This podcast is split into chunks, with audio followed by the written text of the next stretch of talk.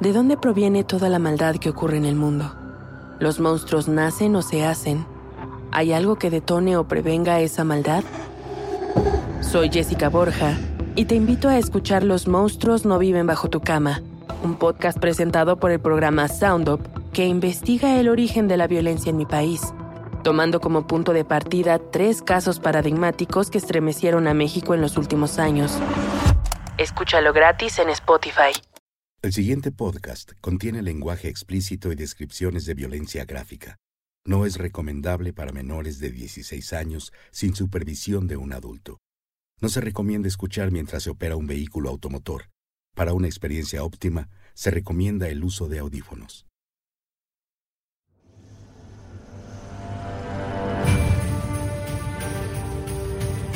Aún en la oscuridad existe la magia. Luz y sombra se confunden en el corazón humano. ¿Cuáles son los límites del terror y de la fe? La muerte reafirma la vida y el miedo a la esperanza. Atrévete a creer, porque hoy reinventamos la penumbra, haciendo a la Navidad parte de nuestras crónicas oscuras. Y tan y la Navidad, episodio 2.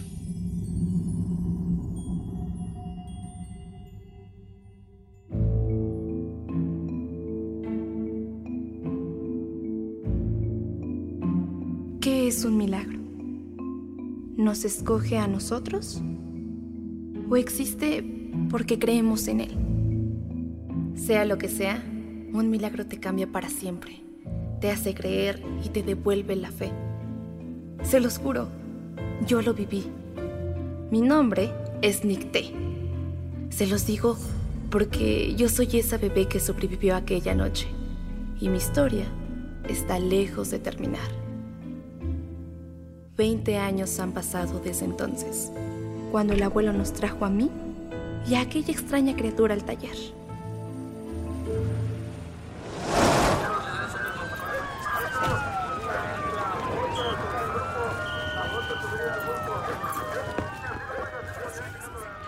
Un sinfín de patrullas y policías guardaban la entrada, pero estaban tan ocupados con los cadáveres de mamá y la abuela que no prestaron atención al niño malherido y a la bebé que lo acompañaban.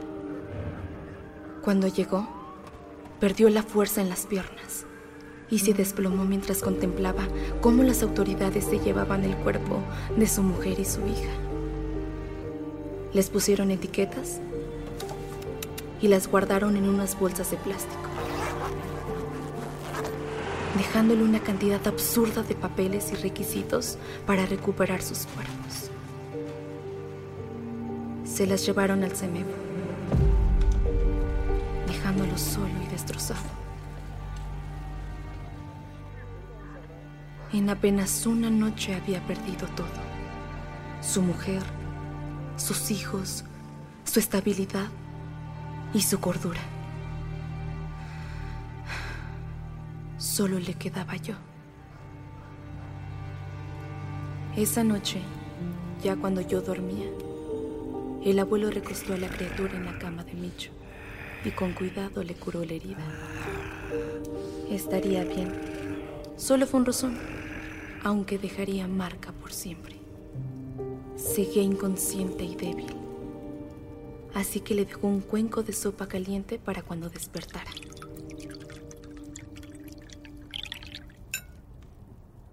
A la mañana siguiente, no habían rastros de aquel pequeño. El cuenco estaba vacío y no habían rastros siquiera de que jamás hubiera venido.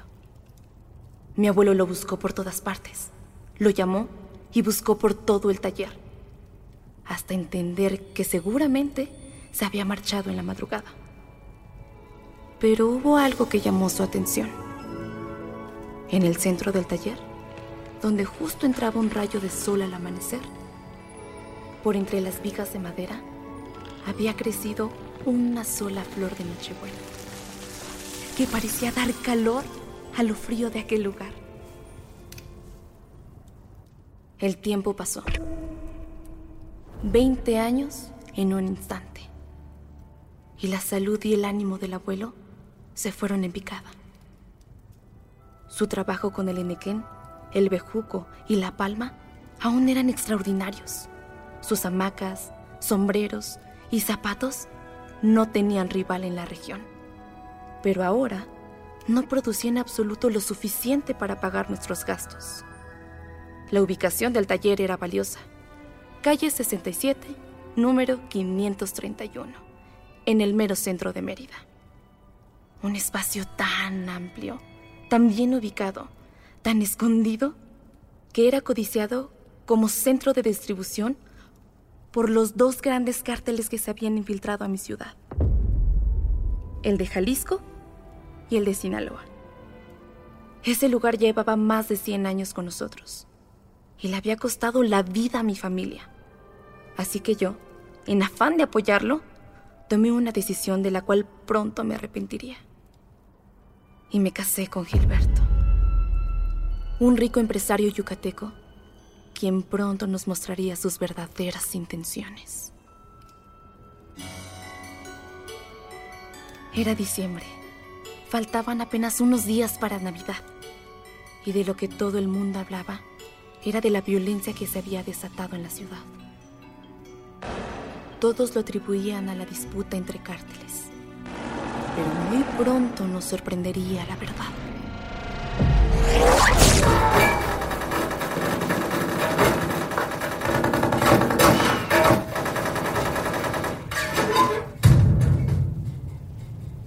¿Quién cerró la puta puerta?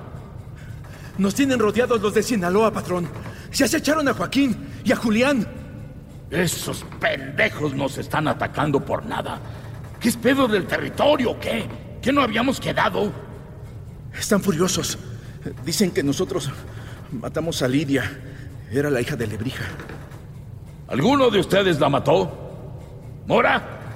No, don Ricardo. Se lo juro. No nos hemos movido del puerto. Abre la chingada puerta. Y diles que quiero hablar con Lebrija. Pero... ¿Pero qué? ¿Te faltan huevos? De inmediato, patrón.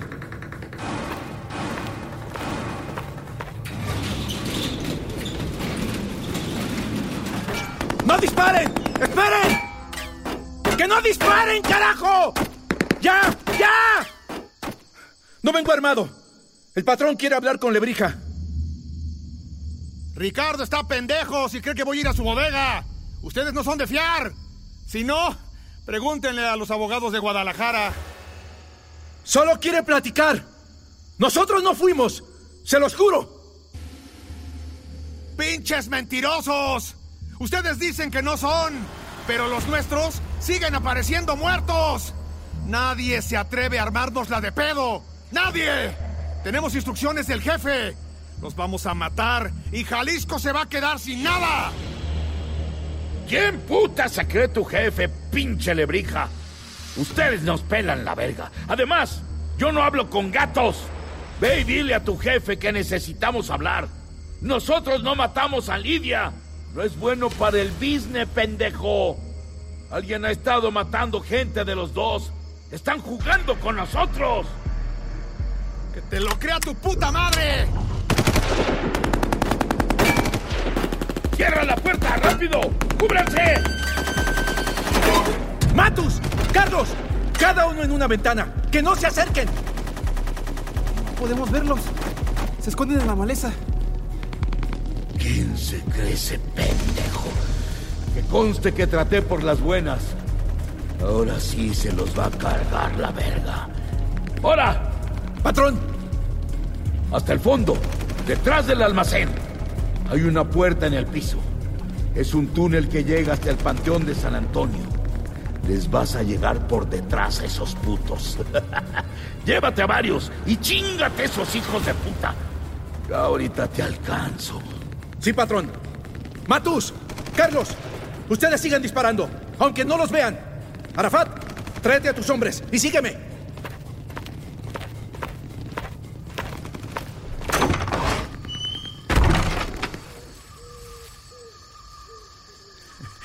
Putos de mierda. Su pinche bodega va a ser su tumba.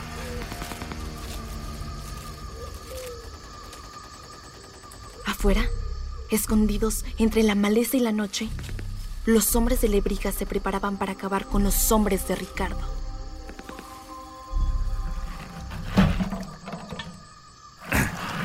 Listo. Aquí están. Cinco bidones llenos. Al pedo. Ahora, Ledesma, llévenselos sin que los vean. Acércate por el lado sin ventanas y quema la puta bodega. A ver si no salen. ¡Chicharrón de puerco y puerca!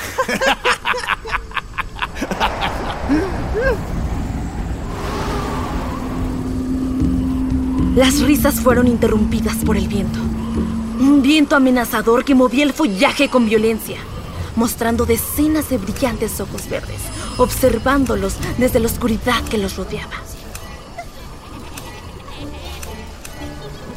Se escuchaban murmullos nerviosos. Hasta que, como si se inclinaran a su paso, los arbustos y maleza se apartaron, dándole paso a la criatura de mis recuerdos, al extraño niño de la selva. Se detuvo frente a ellos, desafiante, sin decir una sola palabra.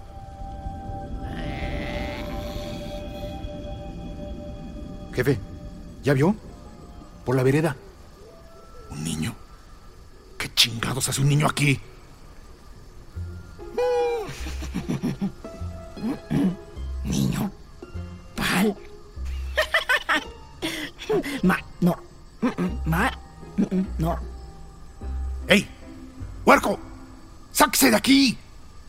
casa!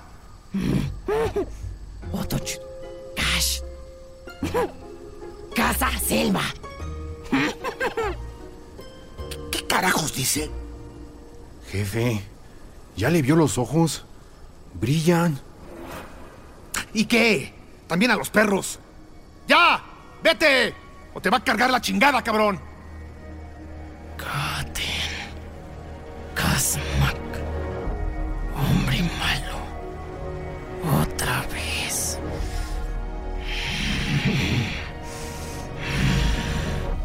Creo que sea un niño, jefe. Ay, no mames, pendejo. Y no está solo. Mire por entre los arbustos. Son más de 30.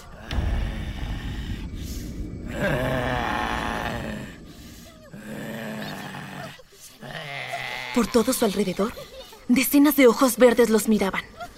Se movían rápidamente, reposicionándose constantemente. Mire cómo se mueven. Están por todos lados. Nos están rodeando. Son niños, maricón. ¿Qué nos van a hacer? ¡Ey! ¡Niños! ¡A sus casas! Dispara al aire para que se espanten.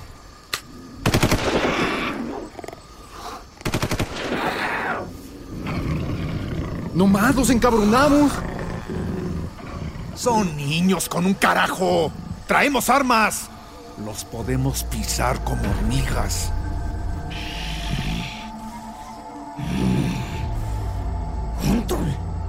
Cynic. Una hormiga.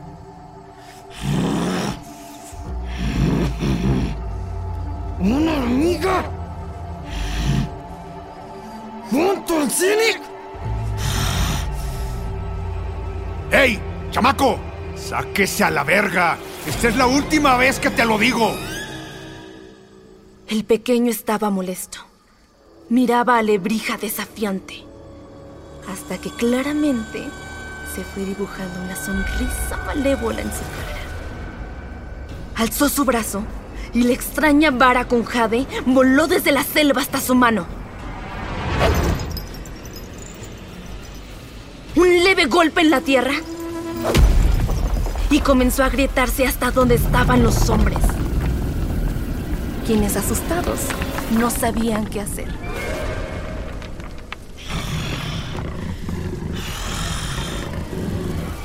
Qué?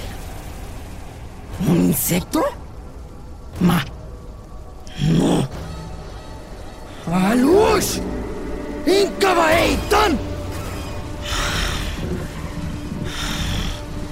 Insectos buenos. Woods. No más hombre malo. Haz. Mac. Queme el boutique. Te vas a morir. Su nombre era Ictán. Es una luz. Y los acababa de sentenciar a muerte. El viento paró, dejando la selva en completo silencio. Y entonces, levantando de nuevo su vara, convocó a la muerte.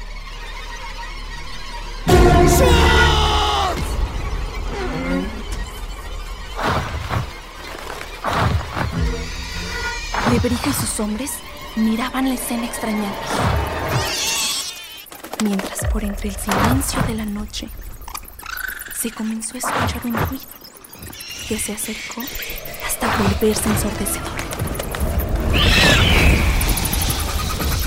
Era el aleteo de cientos, miles de gigantescos murciélagos que acudieron al llamado de la luz.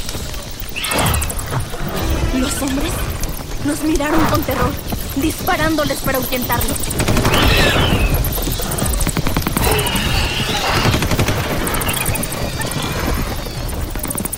Pero eran demasiados. No tenían miedo.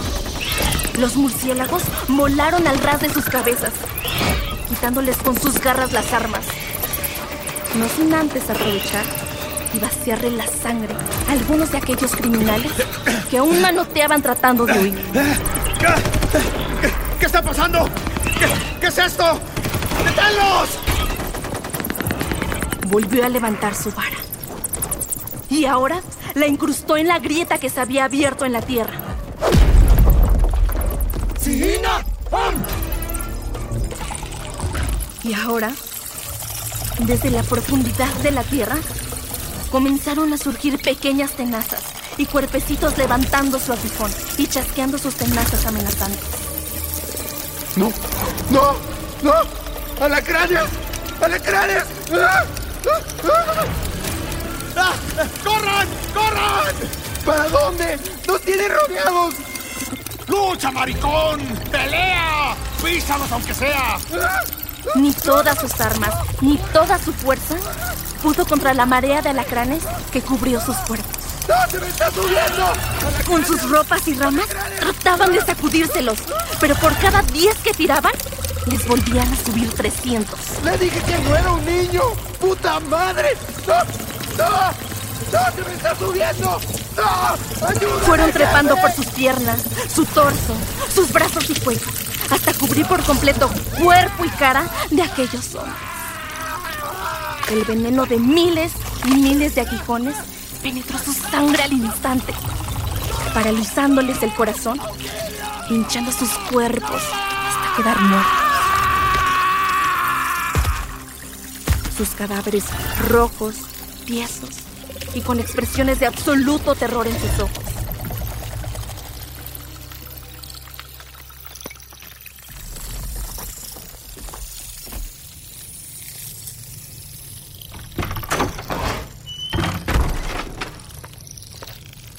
Patrón.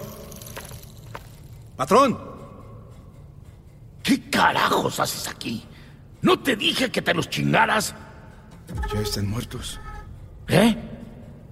Todos están muertos. ¿Qué? Íbamos por el túnel y escuchamos gritos. Creímos que era un truco para que nos agarraran. Así que seguimos con más cuidado. Pero al salir, todos estaban muertos. No se salvó ninguno. Todos rojos e hinchados. Rojos, hinchados. Qué extraño. ¿Quién se los habrá chingado? No sé. Mire, tráiganlo aquí. Ah, carajo. Es Lebrija. Mira el terror en sus ojos. No les dispararon. ¿Cómo los mataron, pues? Así estaban todos. Bueno, quien haya sido, pues hasta un favor nos hizo. Encontramos tambos con gasolina. Seguro nos querían quemar vivos. No, no. Ningún favor. Esto me preocupa. Quien sea que los mató, ahora viene por nosotros. Somos los siguientes. Matus, Carlos, bajen. Llama a Arafate y a tus hombres. Vámonos para la ciudad. Entendido, patrón.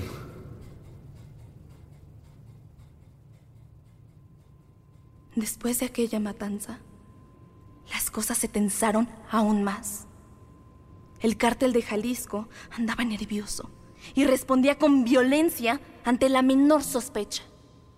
Se habían apoderado de un gimnasio cerca del Parque Santiago, desde donde ahora vigilaban a la ciudad.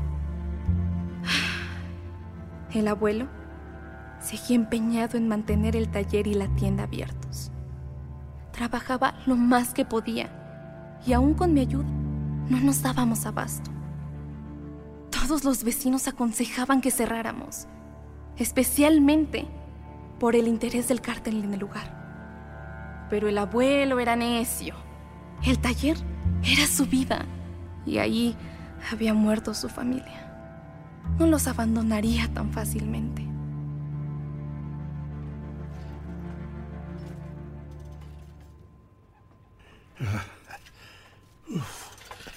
Nicté, mija,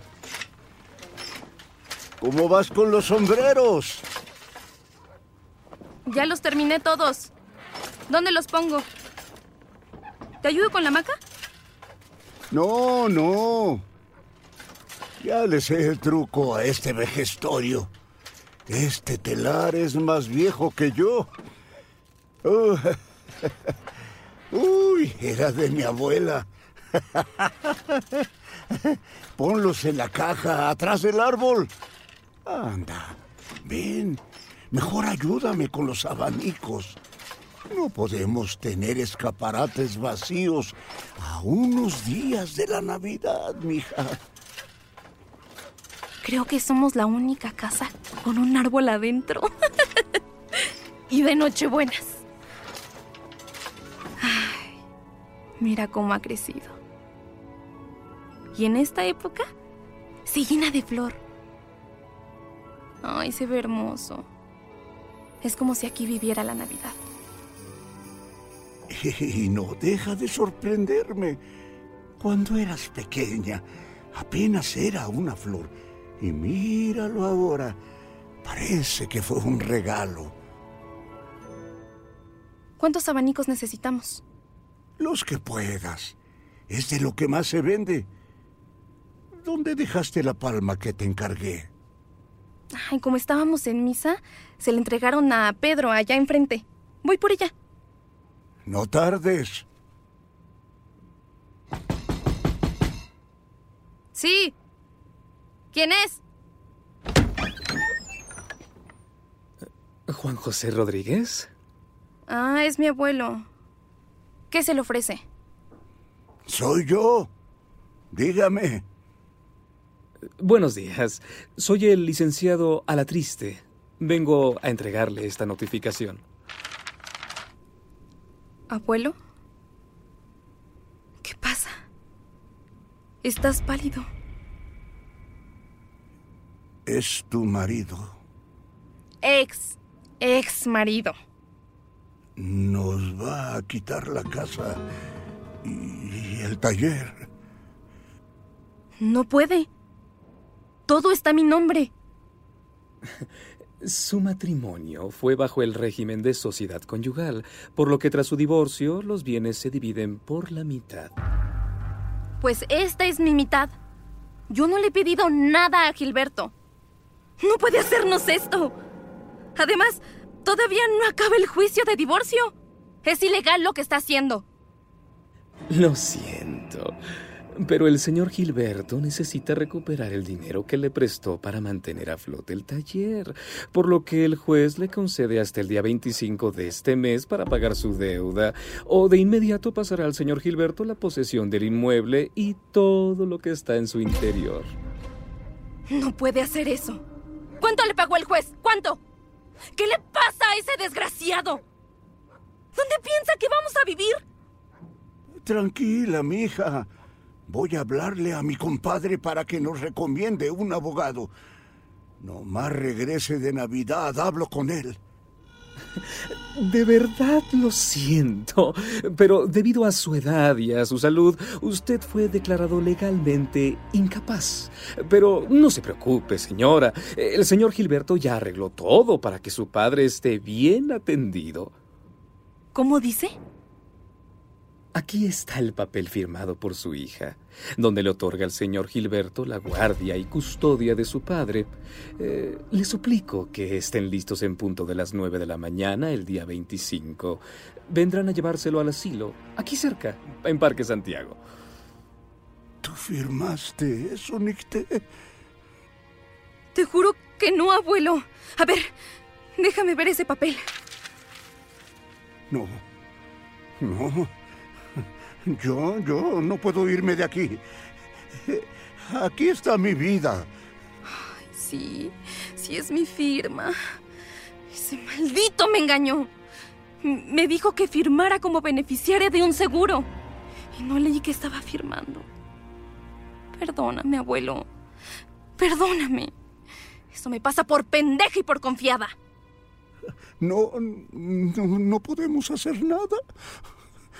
Usted puede apelar si lo desea, pero el proceso es caro y tarda varios meses. O quizás... ¿Quizá qué?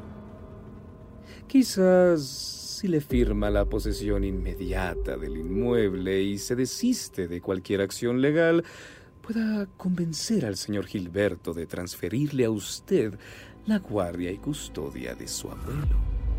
¿Me está usted extorsionando? ¡Fuera de mi casa! ¡Fuera! Eh, está bien, ya me voy. Pero les sugiero que estén listos el 25 porque se usará la fuerza si es necesario. ¡Fuera! ¡Fuera! ¡Fuera! Tranquila, mija. De nada sirve enojarse. ¿En Navidad? Ese maldito te va a meter a un asilo público. ¿El mero día de Navidad? ¿Todo por este lugar? Tal vez deberíamos irnos. Este lugar solo ha traído desgracia y dolor a esta familia. No, no. Yo no me voy a ir de aquí. Ya se me ocurrirá algo. Se quiere vengar de mí. ¿Me va a escuchar ese infeliz? ¡Desgraciado hijo de... ¡Pelana! Habla con Gilberto. Trata de hacerlo entrar en razón. Debe estar en Catanchel. Desde que compró esa hacienda, no sale de ahí para nada. Voy a buscarlo. Ve con cuidado y no pelees. Tu marido nos tiene en sus manos. ¡Ex! ¡Ex marido! Me llevo la moto de Micho. Ahorita vuelvo.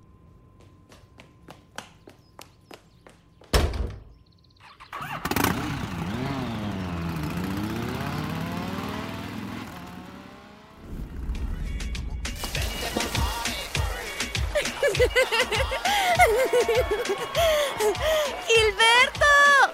¡Ven! ¡Métete! El agua está rica. Y yo estoy solita. ¿Para qué me invitaste si no me pelas? pues para coger. ¿O qué pensaste? ¡Pelado! No me hables así. Ah, chinga, chinga. ¿Te molesta cómo te hablo? No hay problema. Salte de la alberca, ponte tu ropa y deja en el cuarto todo lo que te compré. Ah, y antes de que te vayas, llévate a tus pinches putitas amigas. Ay, estoy bromeando, tontito. Anda, bebé, ven conmigo. Te va a gustar. Don Gilberto, tal como me lo dijo, ya llegó. Está en la puerta. A huevo. Sabía que vendría. Pásala a la sala. No quiso entrar. Lo espera en la puerta. Mm, pinche vieja. A ver. Espérame, güey.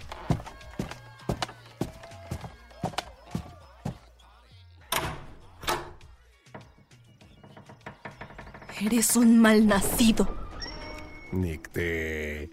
Me encanta verte, yo también te quiero. ¿De verdad? ¡Me engañaste! ¡Me hiciste firmar la custodia del abuelo! ¿Por qué?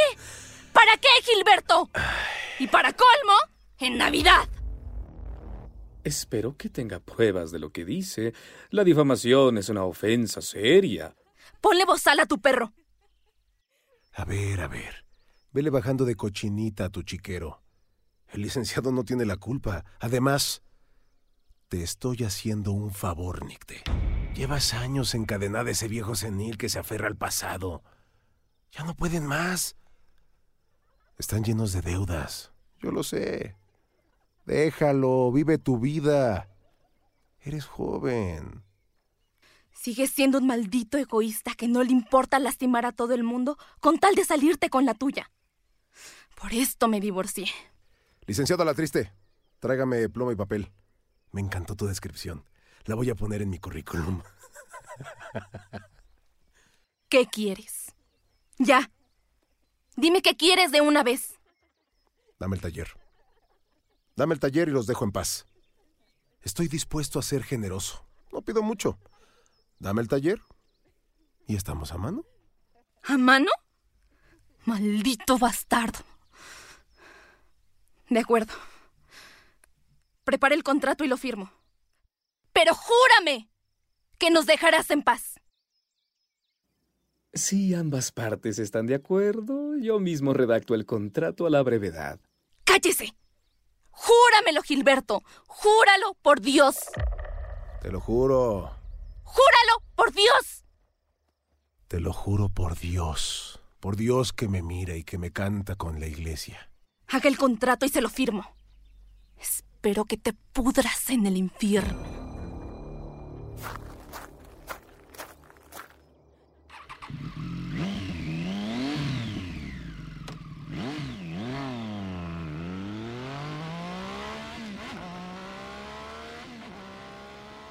Entonces, ¿detengo a los del asilo?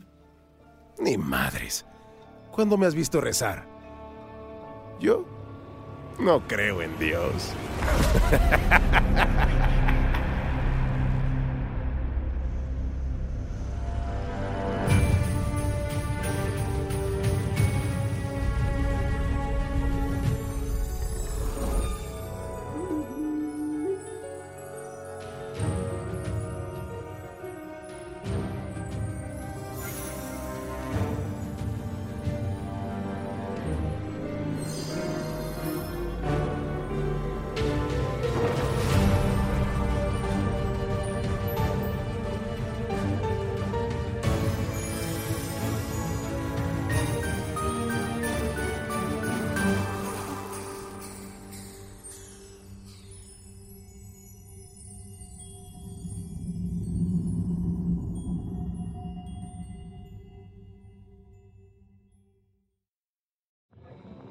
¿De dónde proviene toda la maldad que ocurre en el mundo?